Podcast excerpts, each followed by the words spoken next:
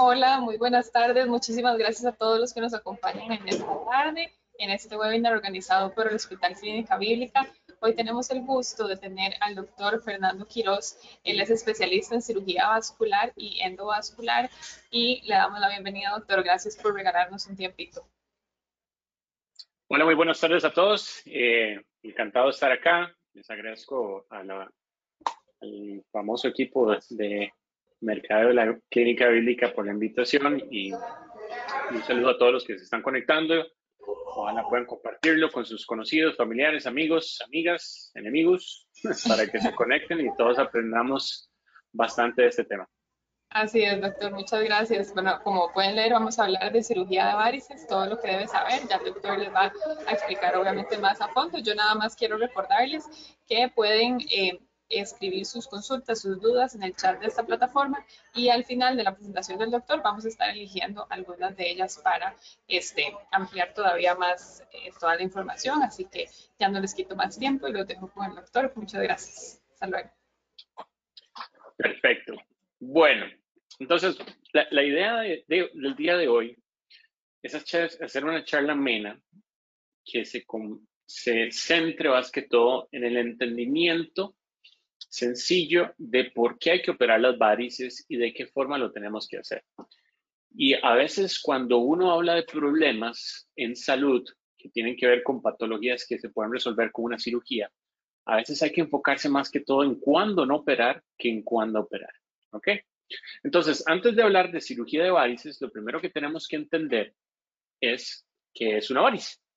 Y básicamente, aquí podríamos nosotros ponernos a hablar de conceptos técnicos a decir que una varice desde el punto de vista médico es una dilatación venosa de más de 3 milímetros por debajo de las campas de la piel, pero la intención es que ustedes tengan muy claro el concepto. Siempre que veamos venas abultadas como las que vemos aquí en esta zona, eso no es normal. No es normal que las venas se nos abulten y sobre todo si tienen síntomas asociados, eso todavía lo hace más atípico. Entonces, básicamente, cuando hablamos de varices, hablamos de dilataciones venosas por debajo de las capas de la piel. A esto se le pueden agregar los famosos vasitos capilares o arañitas vasculares, o pueden que sean de nada más la aparición de las varices. Ahora, en realidad cuando hablamos de las varices no hablamos de un problema, las varices son la manifestación de un problema. La enfermedad como tal o lo que deberíamos de referirnos es la insuficiencia venosa crónica. La insuficiencia venosa crónica es un término muy amplio que básicamente engloba todos los problemas venosos eh, de las piernas que podrían eventualmente generar síntomas. ¿Cuáles síntomas? Bueno, existe una clasificación que no los voy a aburrir con toda la temática de la clasificación, pero básicamente todos estos estadios que ustedes ven en pantalla los engloba el término de insuficiencia venosa crónica. Tenemos desde el paciente que no tiene absolutamente nada, pero tiene síntomas, siguiendo al paciente que tiene vasitos capilares, el paciente que ya tiene dilataciones venosas, eh, que conocemos como varices, los pacientes que ya empiezan a asociar hinchazón de la pierna y el tobillo, y a eso le suman a los pacientes que empiezan a hacer cambios de coloración de la piel, sobre todo manchas negruzcas o manchas cafezuzcas, engrosamiento de la piel, escamación de la piel, resequedad de la misma y posteriormente a los pacientes que desarrollan úlceras o que tienen el antecedente de úlceras. Como ustedes ven, esto es una progresión y la insuficiencia venosa es una enfermedad que llamamos justamente progresiva, porque eventualmente nosotros podemos empezar en un estadio en donde no tenemos absolutamente nada y tal vez algunas molestias por pesadez y recargo en las piernas y evolucionamos a lo largo de varios años a casos muy severos como la aparición de úlceras, aparición de trombosis, flebitis, etcétera, etcétera. Entonces, realmente eso es lo que estamos tratando, la insuficiencia venosa crónica, que es una enfermedad que daña la circulación de las venas en las piernas. Pero para poder entender lo que se dañó, primero tenemos que entender o tener como una idea o plasmar un concepto básico de cómo es que deberían de funcionar las, las venas en las piernas. Entonces, devolvámonos un poquito. El sistema circulatorio básicamente se divide en tres partes. Por un lado tenemos el corazón, que es la bomba que impulsa la sangre a todo el cuerpo. La sangre va a bajar impulsada por el corazón a través de las arterias hacia las piernas para alimentar los tejidos de las piernas y la sangre va a devolverse a través de las venas otra vez hacia el corazón. El tema es que no tenemos otro corazón en la planta de los pies que esté bombeando la sangre para arriba en contra de la gravedad.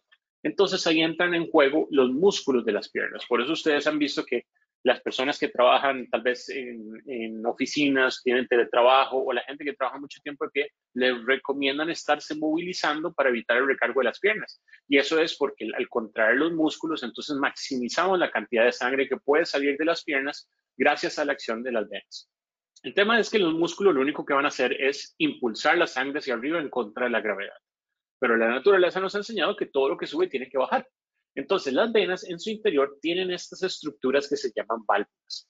Las válvulas hay que verlas como especies de compuertas que permiten abrirse para que la sangre suba impulsada por los músculos y cuando a esos chorros se les acaba el impulso, se cierran y sostienen el peso de la sangre. La intención de esto es que cuando nosotros nos pongamos de pie o estemos sentados con las piernas hacia abajo, por gravedad la sangre no se devuelva otra vez o haga un fenómeno que llamamos reflujo de nuevo hacia las piernas, lo cual no sería normal. Si fuese así, cada vez que nos ponemos de pie, toda la sangre se nos iría hacia las piernas y andaríamos como un elefante, ¿verdad? Entonces, estos, esos dos mecanismos, la compresión que hacen los músculos sobre las venas para impulsar la sangre y la acción de las válvulas, que es lo que evita que la sangre haga reflujo otra vez hacia las piernas, es lo que permite el famoso retorno venoso de la sangre hacia el corazón. Existen a grandes rasgos dos rutas por donde la sangre puede circular en las venas eh, de las piernas. Tenemos las venas profundas, que son las más importantes, son venas que están localizadas dentro de los músculos y es una continuidad de venas hasta la ingle. Dependiendo de las zonas donde estén, pues tienen nombres anatómicos diferentes y ciertas características, pero eso es algo ya un poco más técnico, entonces no los voy a agobiar con eso. Pero también tenemos un sistema secundario de venas que se llama el sistema superficial sistema venoso superficial. Y son venas que están entre la piel y los músculos que también acarrean gran cantidad de sangre y en determinados puntos la depositan en las venas profundas. Algo así hay que verlo como la tubería que sale de la casa con todas las aguas residuales y cae la tubería grande en el centro de la calle, que la, la tubería ya municipal. Más o menos es un principio similar. Cuando existe alguna obstrucción o existen factores de riesgo para que la persona empiece a desarrollar una insuficiencia venosa, uno de los cambios más determinantes que se van a dar es lo que llamamos una insuficiencia valvular. ¿Qué quiere decir esto? Que las válvulas empiezan a fallar. Entonces, no es necesariamente que la vena se va a obstruir y no es necesariamente que la vena se va a torcer, acodar, prensar, nada por el estilo. Es que la capacidad de las venas de evitar que la sangre se devuelva por efecto de la gravedad se va a perder. Entonces las válvulas quedan, como ustedes pueden ver en la pantalla, como esas puertas de cantina que habían antes en los, bares de, de, pueblo, por ahí deberían de existir todavía algunas, que abren hacia los dos lados. Entonces, ¿qué es lo que pasa con eso? Que la sangre igual va a ir subiendo impulsada por la acción de los músculos, pero cuando a esa sangre se le acaba el impulso, las válvulas no la van a detener y la sangre se va a empezar a devolver. Cuando se devuelve, entre más se devuelva, más se van a recargar las venas. Es decir, hay que verlo como un globo en el cual nosotros metemos presión soplándole y soplando y soplando y soplando y el globo se va dilatando cada vez más.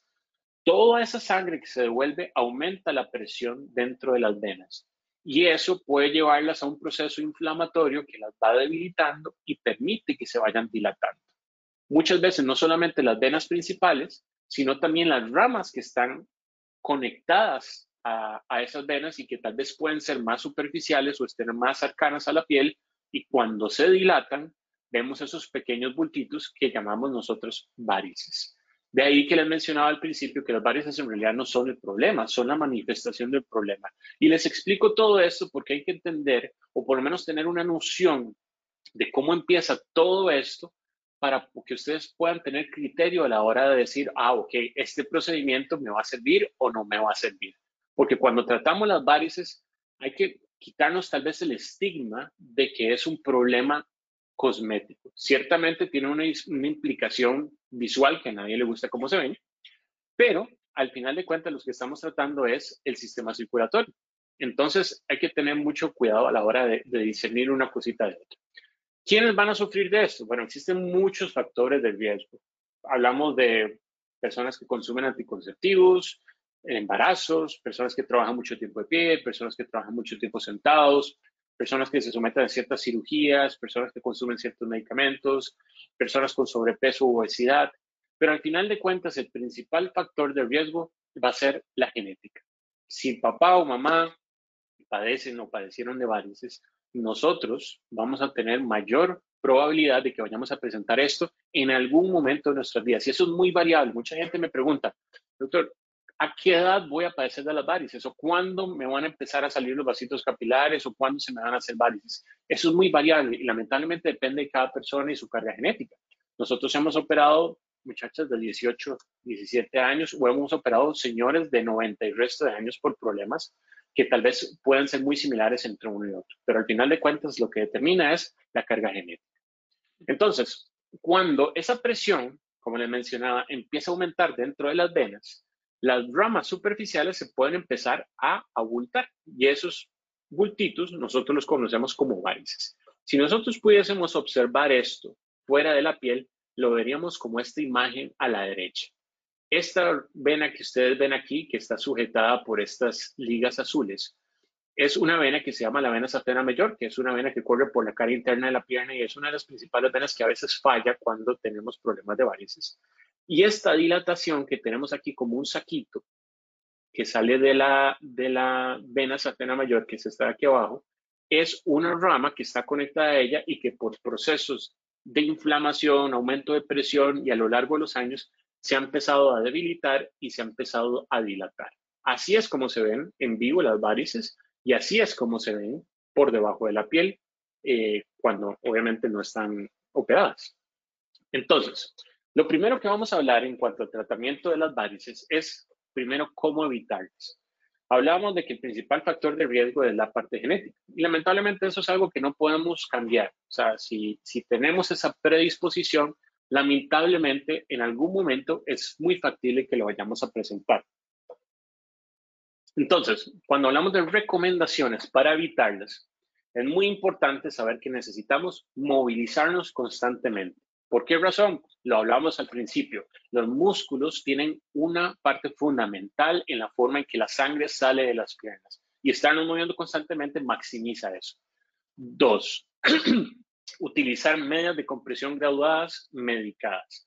¿Con qué razón? No es necesariamente para tapar las varices para que no se vean, sino es principalmente por el hecho de que la compresión graduada, es decir, que hace más presión hacia el tobillo y menos presión hacia arriba, favorece un flujo ascendente de la pierna y también eh, brinda un apoyo a los músculos de la pierna para que las contracciones sean más efectivas en expulsar la sangre fuera de la pierna.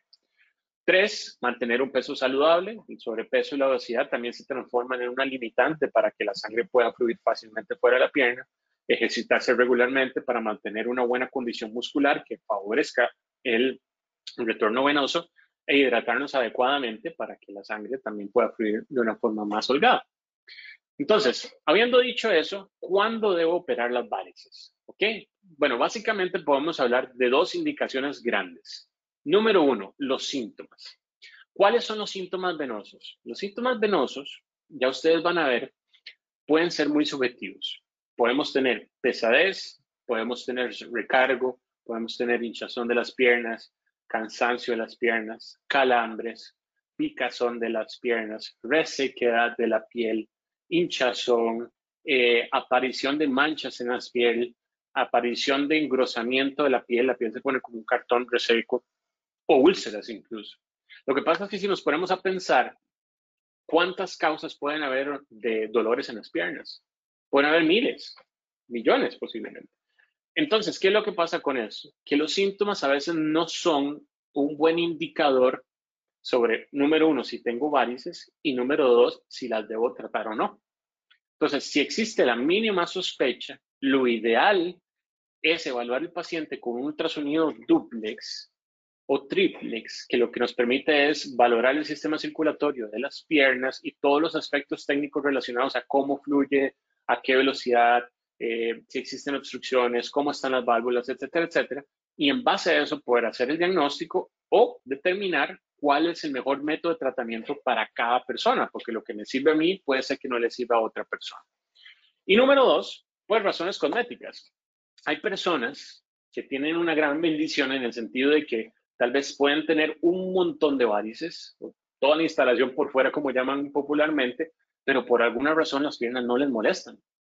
Entonces, en esos casos, realmente hablar de síntomas como la única indicación del tratamiento, pues se queda corto, porque esas personas no les vamos a negar necesariamente el tratamiento si así lo quieren.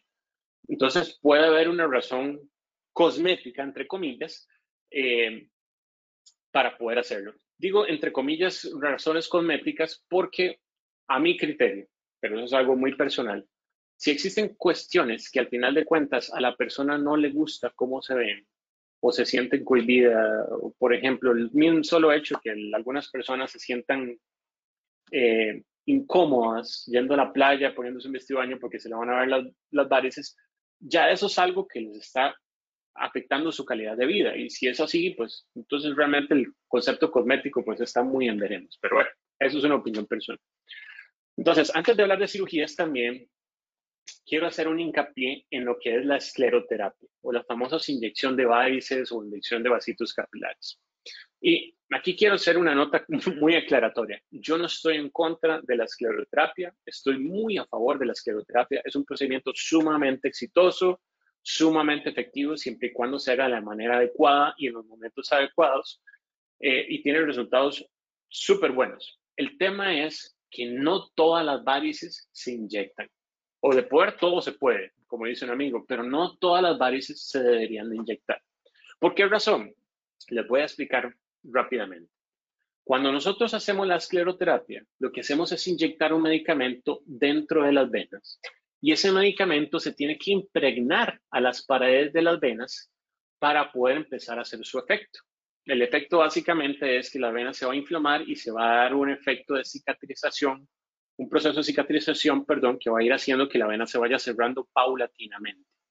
El tema está en que si la vena es muy dilatada, por ejemplo, y tiene un flujo muy rápido de sangre en su interior, cuando nosotros inyectamos el medicamento, se va a diluir muy rápidamente en toda esa sangre y el flujo sanguíneo se lo va a llevar y no necesariamente el medicamento va a tener la capacidad de impregnarse en las paredes y hacer su efecto, es decir, no va a ser efectivo.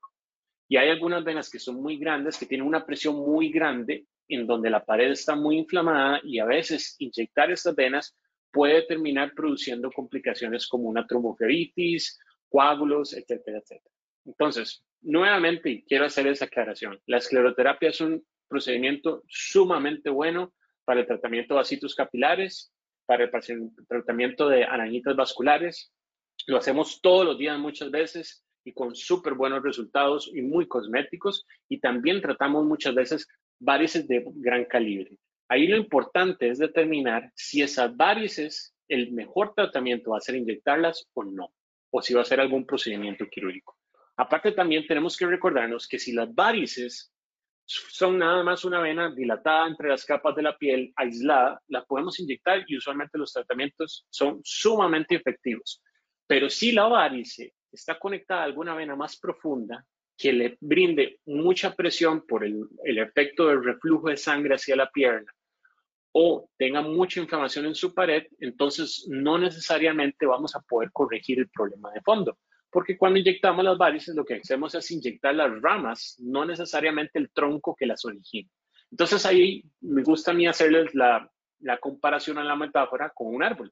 Un árbol se compone de un tronco y muchas ramas. Entonces, cuando vemos problemas como este, esta vena que estoy mostrándoles en pantalla es una vena que se llama la vena safena mayor y como lo mencionaba es una vena del sistema superficial que corre por la cara interna de la pierna hasta la ingle y recoge mucha, rama, eh, mucha sangre de muchas ramas en su camino.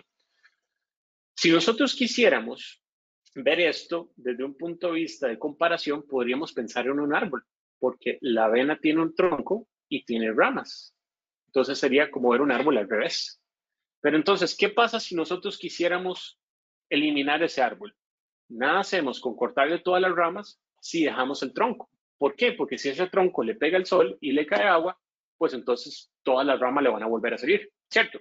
Entonces, lo ideal es siempre en esos casos determinar si existe un tronco que origine las varices para tratarlo de raíz y que no vuelvan a aparecer. Ese es un factor sumamente importante Y de ahí nacieron muchos mitos que antes decían las personas de que las varices no había que inyectarlas o no había que operarlas porque se vuelven a hacer. Y si bien es cierto, existe un componente genético que puede hacer que vuelvan a aparecer a futuro, también hay cuestiones que si no se diagnostican en su momento pueden hacer que rápidamente vuelvan a aparecer. Entonces, este sol y esta agua que permitiría que las ramas vuelvan a salir, en el caso de las venas, básicamente sería el fenómeno en el cual hay reflujo de sangre otra vez hacia la pierna. Voy a devolverme nuevamente. Si la sangre se continúa devolviendo por este tronco, así nosotros quitemos estas ramas, otras ramas que están conectadas a esa vena se van a empezar a dilatar rápidamente y pueden volver a residuar las varices gracias a ese fenómeno. Entonces, como ven, en esos casos, lo ideal es irse a la raíz del problema. Y siempre, siempre, siempre, en nuestro centro, Clínica de Salud Vascular, que básicamente no es, eh, es mi, centro donde atendemos los problemas de salud vascular eh, y que estamos en el Hospital Clínica Bíblica, siempre, siempre, siempre nuestros pacientes cuando tienen varices y en algunos casos cuando tienen algunos grupos sospechosos de vasitos capilares, realizamos de rutina un ultrasonido duplex o triplex para poder asegurarnos de que el sistema circulatorio de fondo está sano y poder ofrecerle al paciente una garantía, entre comillas, de que podemos eliminar su problema sin que vuelvan a aparecer rápidamente las varices y que estamos realmente actuando sobre la causa de ellas y dándole todo un tratamiento integral para corregir ciertos factores de, riesgo que podríamos identificar en la vida cotidiana de esas personas que podrían hacer que sigan apareciendo más adelante. Entonces, cuando hablamos de cirugía de varices, hay que devolverse al, un poquito hacia el pasado. Anteriormente, todas las varices se resolvían desde un punto de vista quirúrgico. Cuando hablamos de hace 50, 70 años, antes las personas cuando hacían cirugías de varices básicamente abrían la pierna como un libro e iban una por una retirándolas y anudándolas. Eran procedimientos sumamente invasivos que muchas veces terminaban en muchas complicaciones, con un muy alto porcentaje de sangrados, con un porcentaje considerable de trombosis. Las personas debían de mantenerse hospitalizadas durante varios días, había que darles anticoagulantes intravenosos. Es decir, era otra realidad se siguen al día de hoy haciendo algunos de esos procedimientos. Por ejemplo, si nosotros vamos a retirar esa vena safena, que en la gran mayoría de los pacientes o en un porcentaje considerable de los pacientes es la causa de las varices, lo que se hace normalmente es hacer una herida a nivel de la ingle y otra por debajo de la rodilla para identificar el trayecto donde está la vena afectada.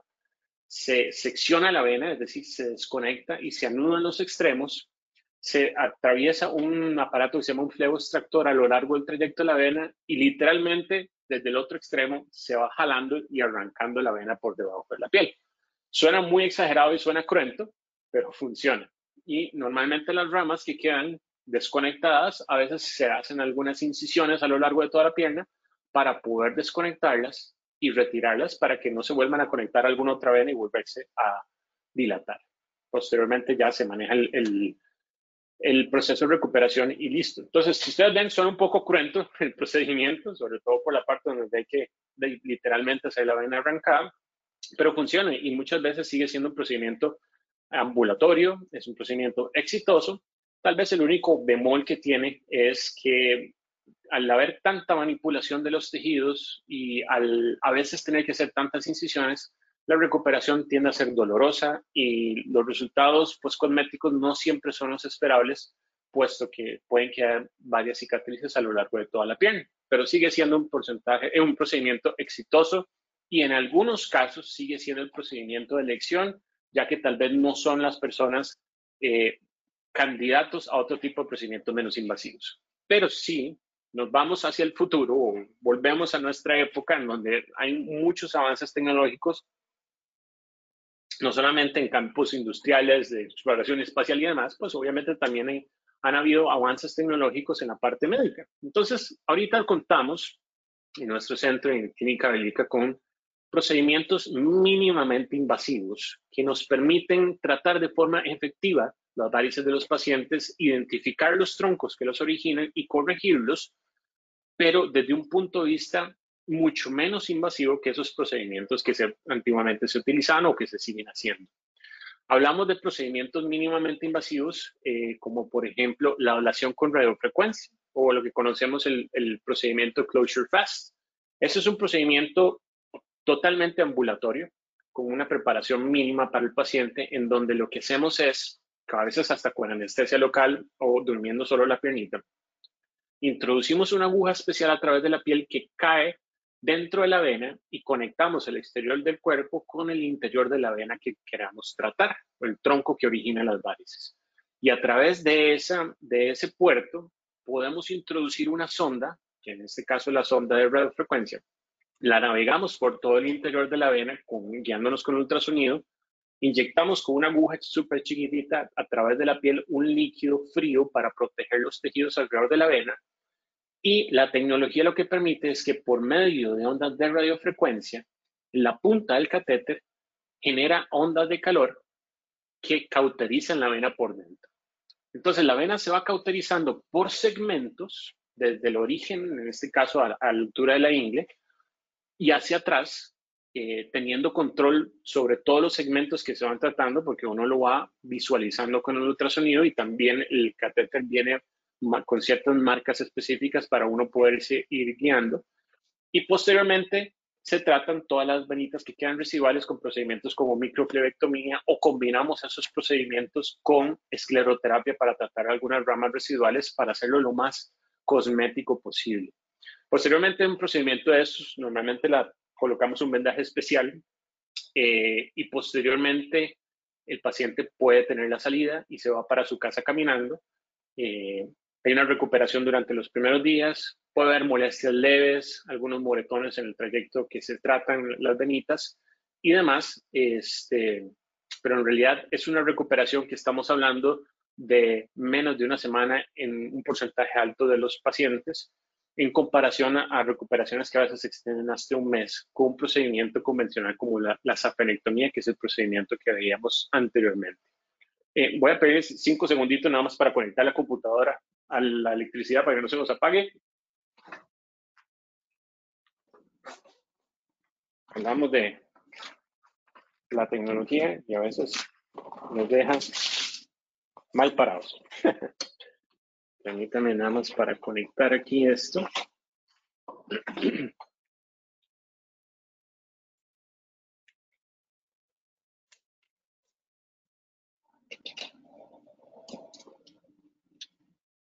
De paso, aprovechamos para tomar un, un sorbito de agua. Muy bien, entonces ese es el procedimiento básicamente Closure Fast. Existe otro procedimiento todavía menos invasivo que este, que a mí me encanta. Eh, empezamos a utilizar hace aproximadamente dos o tres años con muy buenos resultados, siempre y cuando nuevamente sea el paciente adecuado. Este procedimiento se llama ablación con cianocrilato. Básicamente el cianocrilato es un adhesivo de grado médico que lo que permite es, en palabras sencillas, pegar o sellar por dentro las paredes de la vena que vamos a tratar o el tronco que origina las varices en ese determinado paciente. Este es un procedimiento que sí lo podemos realizar con anestesia local en la gran mayoría de los casos. Siempre lo hacemos en una sala de operaciones porque todo el equipo tiene que estar estéril. Y técnicamente es muy similar a la ablación con radiofrecuencia con algunas diferencias. Entonces, eso que ven ahí ustedes ahí es el Benacil, es el medicamento ciancrilato.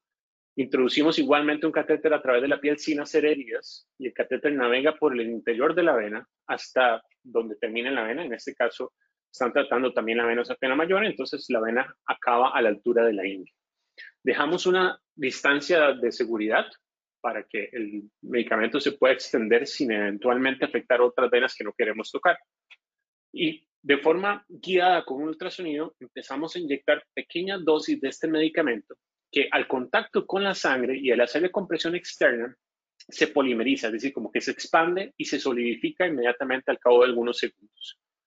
Eso hace que la vena quede totalmente colapsada y las paredes se pegan una a la otra y eso queda así de forma permanente. Posteriormente entra un proceso de inflamación que hace un proceso de cicatrización y ya la vena queda totalmente cerrada.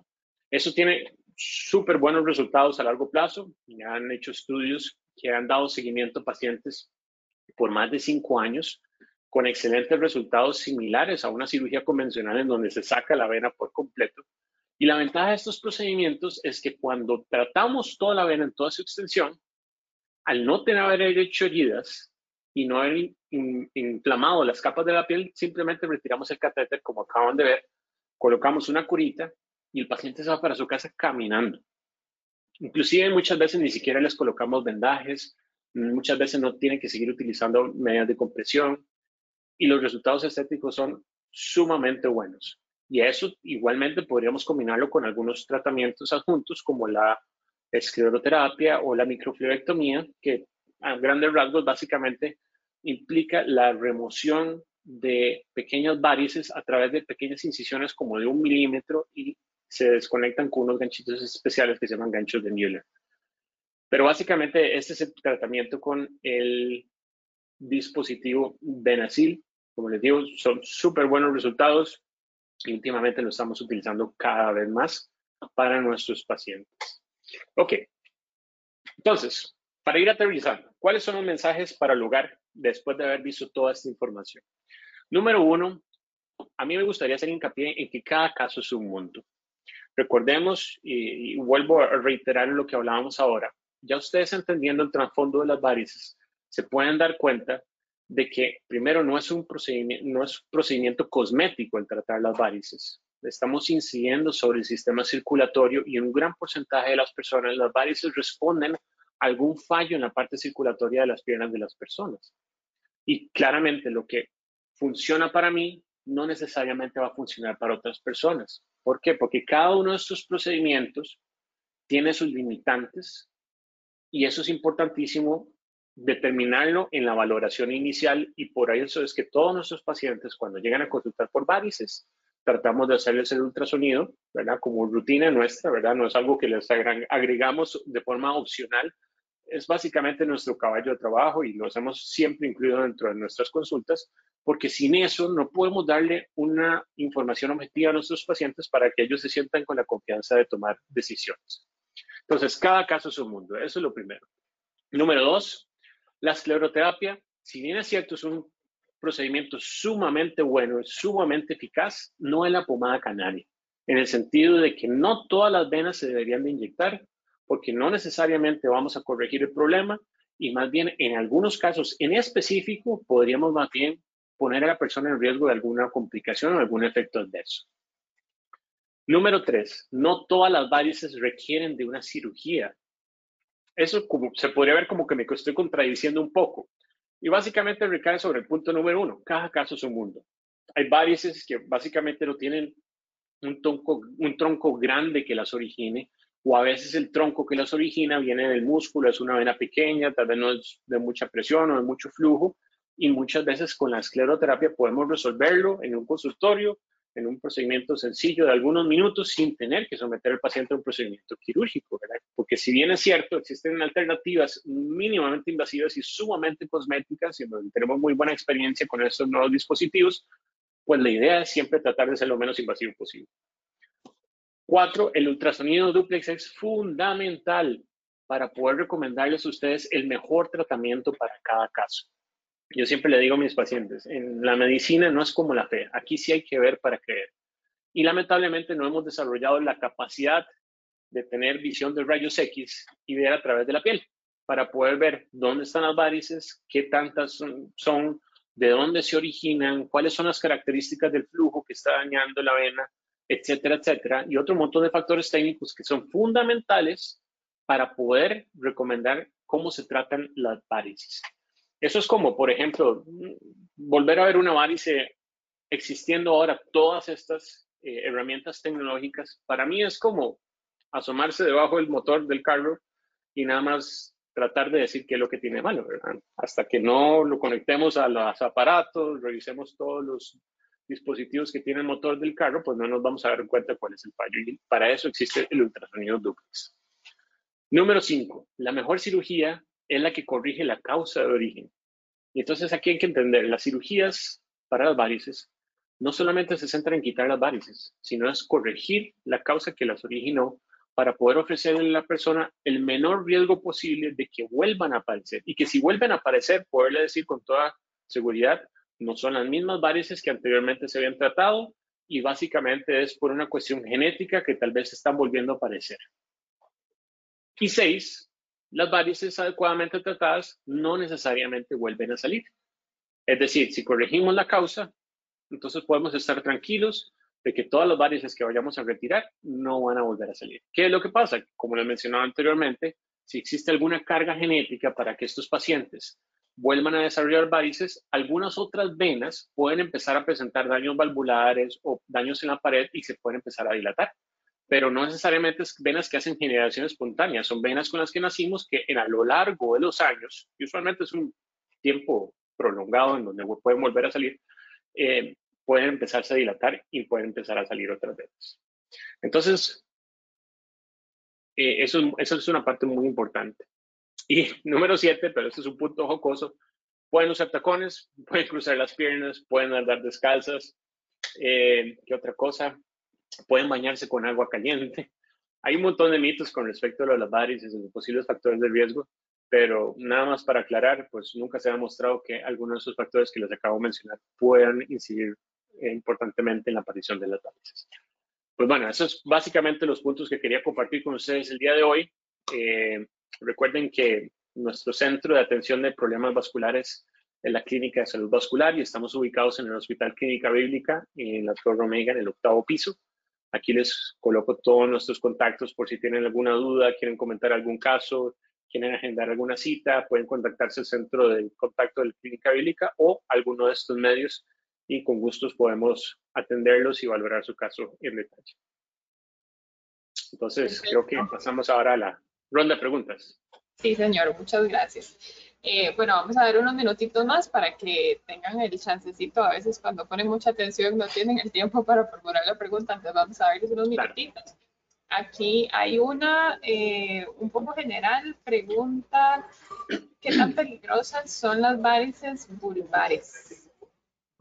Ok, las varices vulvares básicamente son venas que se dilatan eh, y que en su mayoría, no siempre, pero en su mayoría tienen un origen en la pelvis. Eso es un fenómeno que se le conoce como síndrome de congestión pélvica.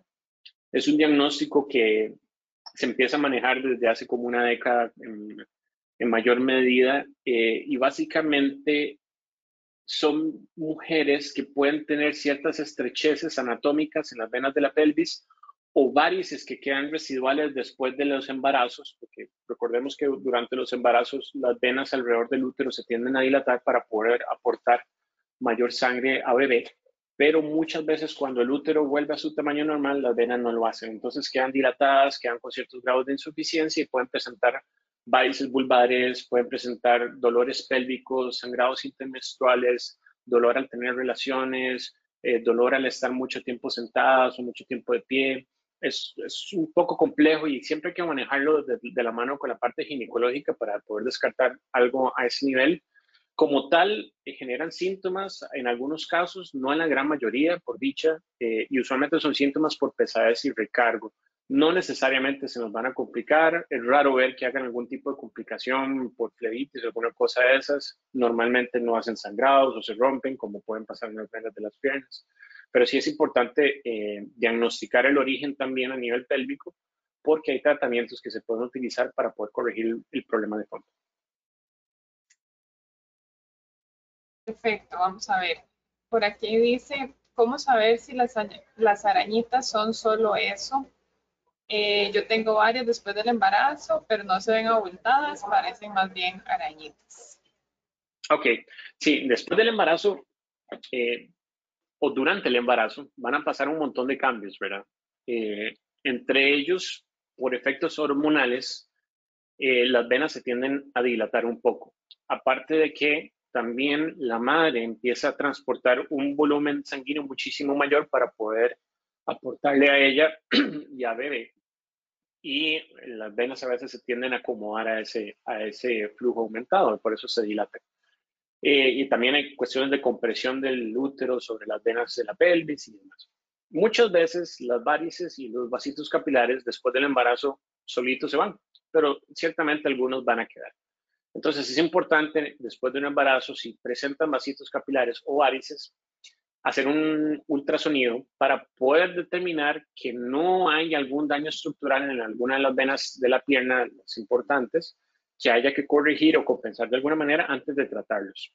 Y para matar los pájaros de un solo tiro, la escleroterapia es un procedimiento que no podemos hacer durante el embarazo y no se recomienda, al menos en los periodos de lactancia materna exclusiva, porque lo que utilizamos son medicamentos que al día de hoy no se ha logrado demostrar si son beneficiosos o perjudiciales para bebé. Entonces, ante la duda, es mejor prevenir y no, no disponer de esos procedimientos hasta tanto ya por lo menos el bebé esté en un periodo de lactación.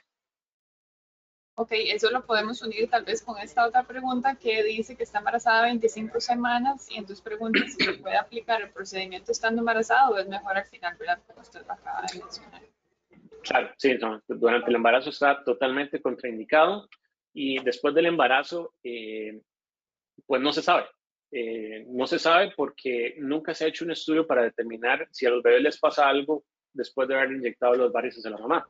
Pero eso es un estudio que desde el punto de vista legal no se puede hacer porque tendríamos que agarrar un grupo de, madres dando lactancia y ver si a los les pasa algo. Entonces, el que haga el estudio va a terminar en la cárcel, lamentablemente. Entonces, no, no, no tenemos esa información y ante la premura y siguiendo un principio de precaución, es mejor esperar hasta que ella empiece a, consumir ya otros alimentos y la mamá pueda ajustarse, hacerse el tratamiento y, y, suspender la lactancia por algunas horas o días.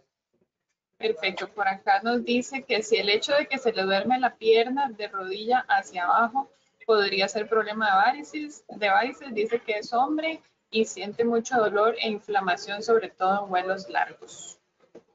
Sí, eh, puede ser, Puede ser porque recordemos que el retorno venoso de las piernas hacia el corazón depende mucho de la actividad muscular que tengamos en las piernas. Es decir, si los músculos están en constante movimiento, la sangre sale con mayor facilidad.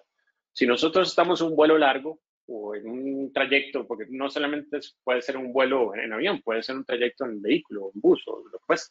Si estamos mucho tiempo sentados en una sola posición, la actividad física de los músculos disminuye y por ende el retorno venoso también puede verse un poco disminuido y eso nos puede llevar al recargo.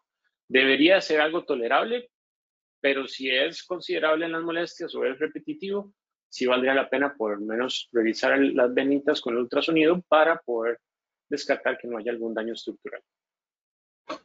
Ok, por acá preguntan qué sucede si se presenta alguna reacción alérgica en el procedimiento.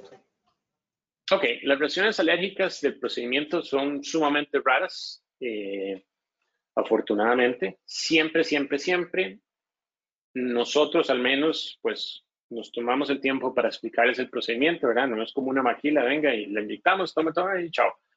Nos tomamos el tiempo para explicarles el procedimiento, los beneficios, qué esperar después, les entregamos información escrita y digital sobre recomendaciones, qué esperar, cuidados, signos de alarma, contactos, dónde encontrarnos en caso de que sientan algo fuera de lo normal.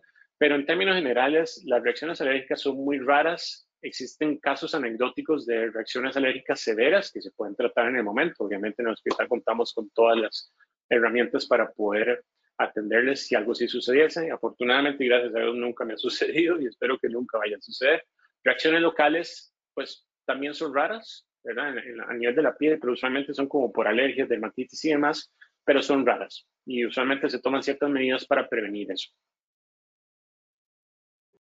Súper. Eh, pregunta, en las medias mencionadas anteriormente como algo preventivo, ¿se debe usar solo si ya existen o si se puede hacer para que en un futuro no se formen varices? Sí, vamos a ver. Yo en lo personal creo que todos los seres humanos deberíamos usar medias elásticas. Eh, yo las uso, yo no tengo venas varicosas ni vasitos capilares. Créame, yo me he revisado.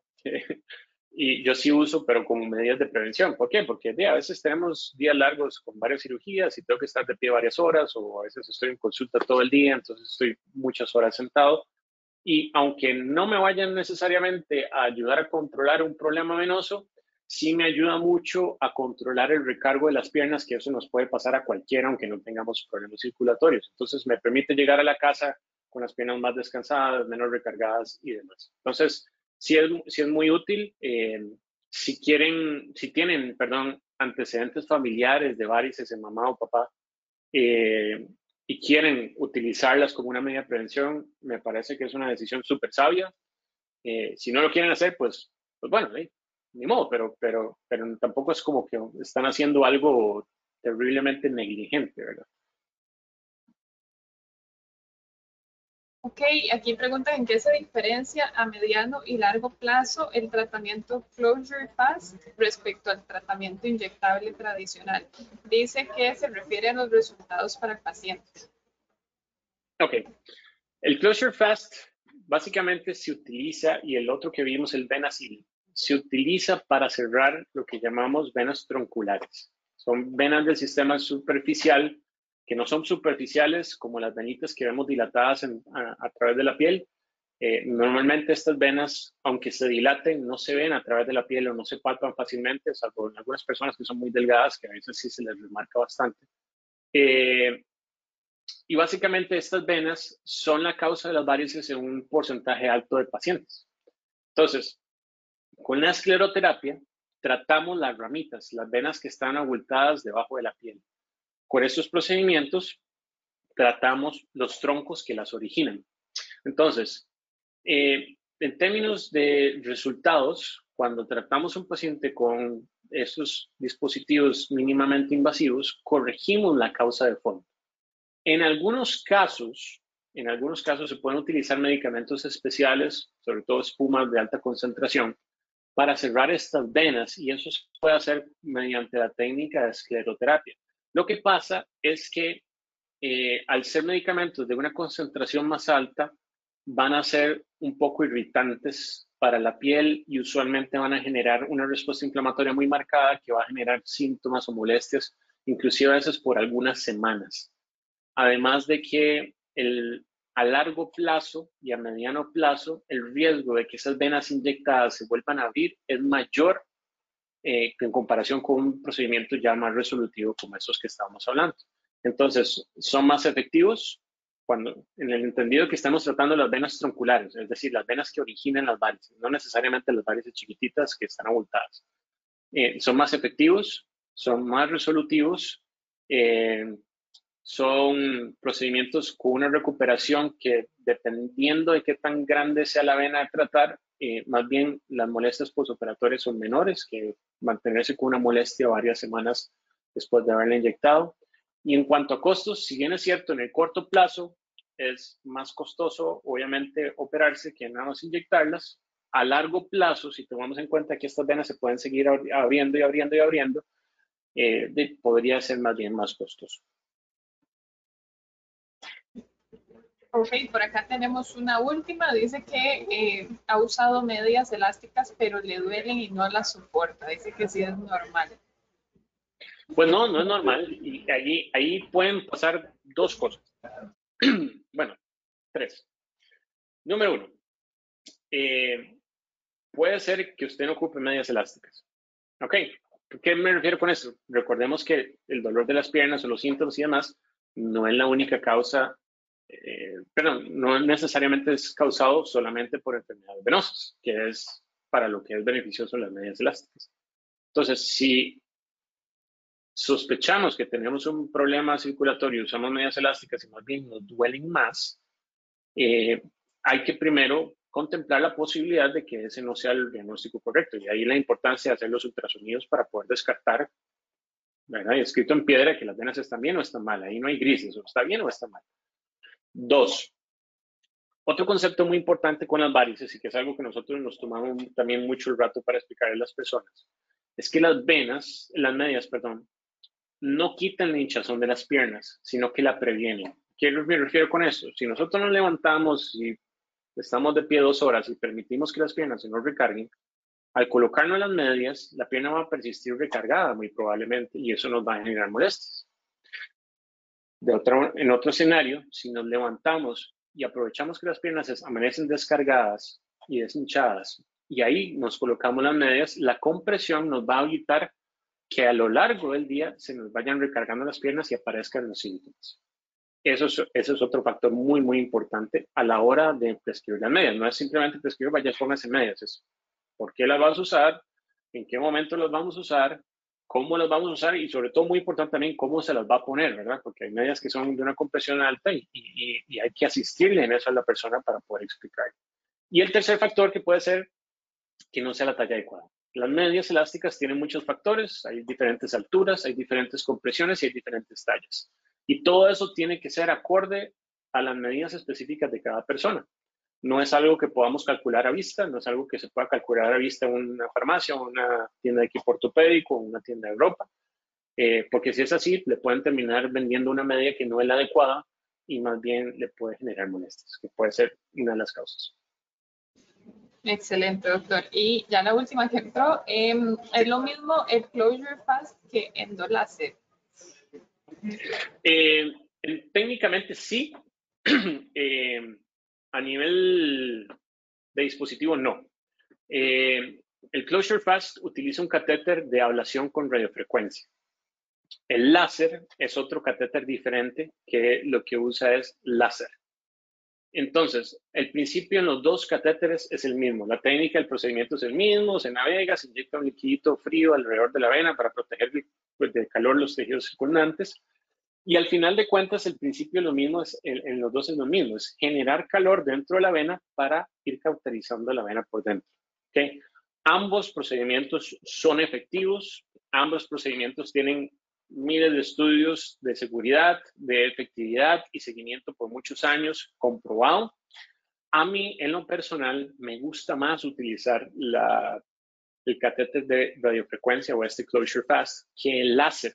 ¿Por qué razón? Pero tal vez es un tema muy, muy técnico, pero voy a tratar de explicárselo sencillo. El catéter de radiofrecuencia, la punta que se calienta es un segmento de 7 centímetros. Entonces yo con él puedo ir haciendo 7 centímetros, me retiro 7 centímetros, trato 7 centímetros, me retiro 7 centímetros, trato 7 centímetros. Entonces tengo mucho control y precisión de que la vena vaya a quedar tratada de forma uniforme a todo lo largo de, de su extensión.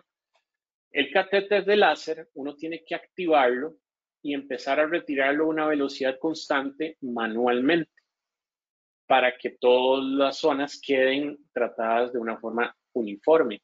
Pero obviamente los seres humanos no somos máquinas y obviamente pueden haber movimientos que en algunas partes van a ser más rápidos que otros y eso puede incidir en que en algunas partes no tenga uno que tanto control vaya a, tener en términos de cerrar ese segmento de la vena. Hay gente, hay algunos colegas que les gusta más el láser por el hecho que ellos pueden decir, bueno, es que en las partes que está más dilatada puedo quedarme un poquito más lento para poderla cerrar más fácilmente, pero eso es una cuestión de preferencia técnica. Ambos son, son efectivos, ambos son seguros, ambos están súper que, que, que contraprobados.